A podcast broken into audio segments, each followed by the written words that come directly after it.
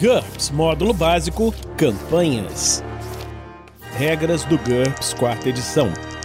Episódio 181, capítulo 18. Iniciando uma sessão. Uma produção RPG Next.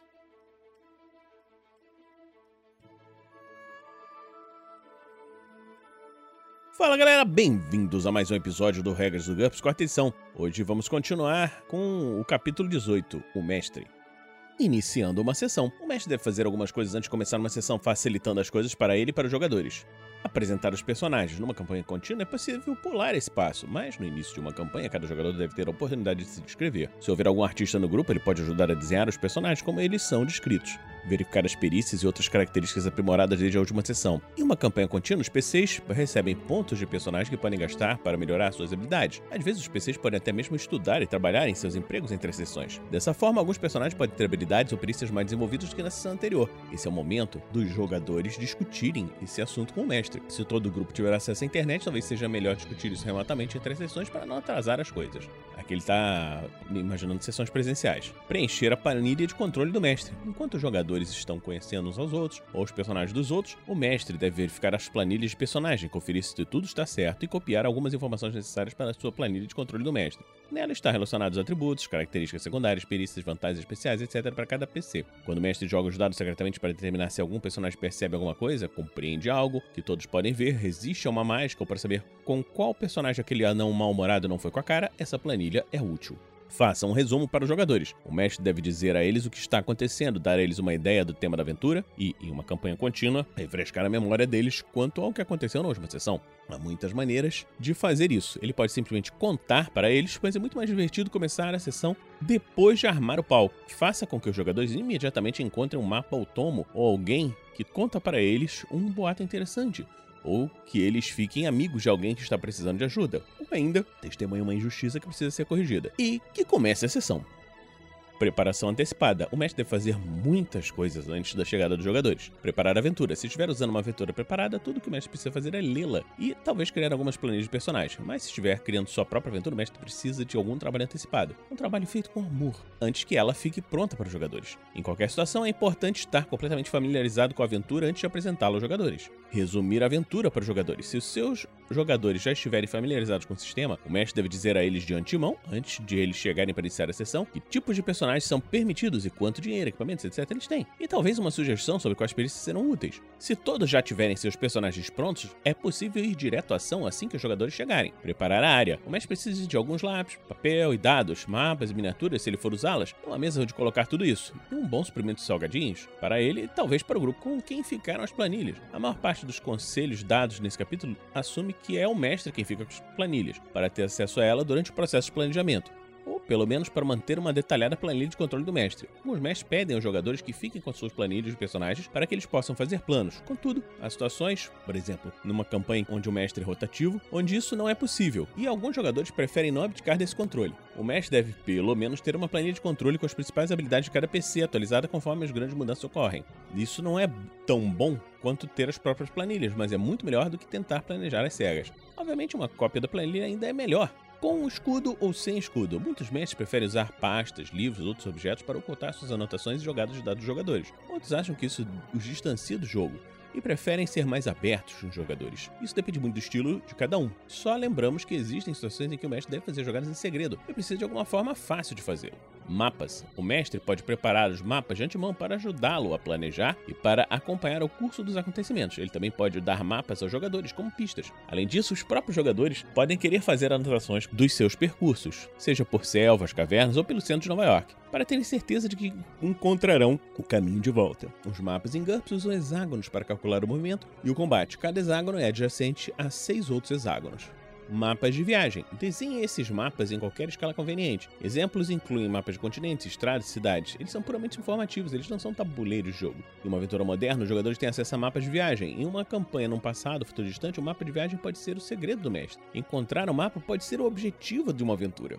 Mapeamento pelos jogadores. Sempre que os PCs entrarem numa área sem um mapa, seja um subterrâneo, um complexo de laboratórios uma rede de trilhas numa selva, os jogadores tentarão desenhar um mapa. Quer dizer, isso se eles forem espertos. E tentando fazer um mapa não é uma tarefa tão simples, a não ser que o grupo carregue uma trena ou algo semelhante e passe muito tempo usando-a. O mestre nunca deve dizer a eles algo como vocês seguem 12 metros de escada abaixo e viram para o norte. O túnel tem 2,10 metros de largura e 2,70 metros de altura. Ele segue para o norte por 120 metros, depois vira e segue para o nordeste. Depois de 20 metros, ele se abre uma sala de 10 metros por 6 metros. Esse tipo de informação exigiria muitos minutos de medição e um teste contra a matemática, a topografia, não apenas um passeio pelo túnel. Em vez disso, deles informações dessa maneira. Vocês descem as escadas um pouco mais que um lance normal. No final, um túnel à direita. Ele tem a largura de duas pessoas lado a lado e é tão alto que vocês mal conseguem conseguem tocar o teto com as espadas. Ele segue adiante numa linha razoavelmente reta. Qual a distância? Pergunta um jogador. Alguém está contando os passos? Tudo bem. Então tem mais ou menos 128 passos. Ele então vira um pouco à direita. Quanto à direita? Vocês trouxeram instrumentos de topografia? Alguém tem senso de direção? Não? Tudo bem. Chegando à interseção, tendo o túnel antigo às costas, às 6 horas, um novo túnel parece estar entre uma e duas horas, entendeu? Agora ele segue por mais uns 19 ou 20 passos e depois se abre numa sala grande. Uma porta se encontra no meio da parede mais comprida. A sala é aproximadamente retangular. De onde você está, ela parece ter uns 10 metros de comprimento por uns 6 ou 7 de largura. Muito diferente, não é? Mas também muito mais realístico. Os jogadores recebem somente as informações que os personagens de fato teriam. Por exemplo, acima o mestre arredondou todas as distâncias, assumindo que quem estava contando os passos tinha um passo padrão um pouco menor do que um metro. Se o mestre fizer isso, os jogadores poderão pensar em maneiras ingeniosas de medir o tempo e a distância. Dê a eles essa oportunidade. Observe que, se fazer um mapa é uma tarefa difícil em condições normais, ela é quase impossível se o grupo estiver com pressa. Suponha que o grupo estivesse sendo perseguido numa região descrita acima. Nesse caso, o mestre diria: Vocês estão correndo? Certo. De fazer o mapa. Vou dizer para onde vocês estão indo. Vocês correm descendo as escadas. Viram à direita, correm por vários segundos. O túnel quebra um pouco para a direita. Vocês correm um pouco mais e chegam a uma sala. E assim por diante. Quando o grupo parar de correr, eles podem sentar e tentar lembrar por onde passaram. Memória idética seria de muito valer nesse caso mapeando viagens por terra. Se os PCs estiverem viajando por uma região inexplorada, eles podem querer manter o mapa em grande escala. O mestre pode tratar isso de forma automática, se eles estiverem seguindo um curso de um rio, um desfiladeiro ou algo similar. Se o grupo estiver atravessando uma região erma, sem estrada ou traços característicos, ou tentando mapear um pequeno afluente de um grande rio, a tarefa de desenhar um mapa bom o bastante para que outros possam segui-lo requer um teste de cartografia. Essa tarefa tem como valor pré-definido IQ-5, Geografia menos 2, Matemática, Topografia menos 2 ou Navegação menos 4. Senso de direção concede um bônus mais 3. O mapeamento pode ser uma aventura em si. Se o grupo for enviado para explorar e mapear um deserto, um planeta virgem, um subterrâneo misterioso, uma selva abafada, uma cidade fantasma ou qualquer outro local. Mapas da área. A escala padrão para esses mapas é de 25mm, igual a 6 metros, 6 hexágonos. Cada hexágono ainda tem um metro de largura, ele só é desenhado em uma escala menor. Use essa escala para mapear edifícios subterrâneos, arenas, etc.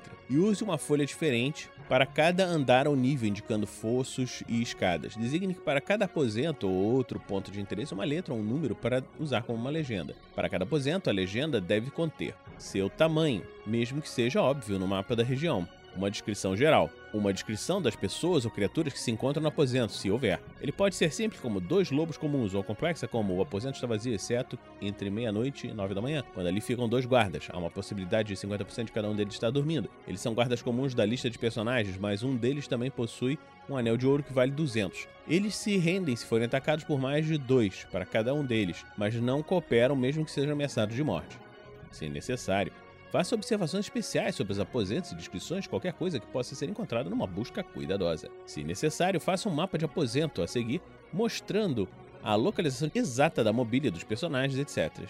O mestre deve manter esse tipo de mapa longe da vista dos jogadores, embora eles possam tentar fazer seus próprios mapas. Ele também pode usar um marcador no mapa para mostrar onde está o grupo num determinado momento.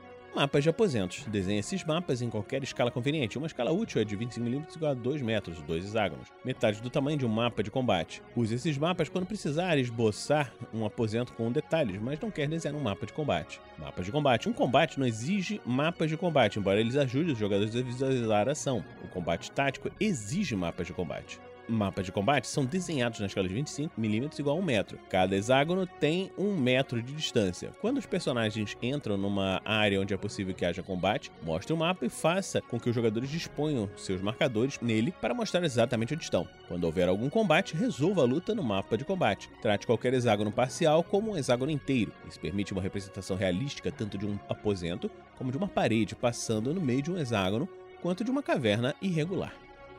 Então, estamos terminando hoje por aqui esse episódio do Regras do GURPS, quarta edição. Esperamos que você esteja gostando dessa série. Se você está gostando dessa série, pode nos apadrear em picpay.me barra rpgnext ou em www.padrim.com.br barra rpgnext. Então, a gente está terminando hoje por aqui e a gente se encontra na próxima semana aqui no RPG Next.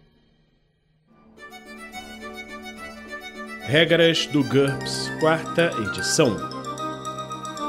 Músicas por Kevin MacLeod e Scott Buckley. Uma produção RPG Next.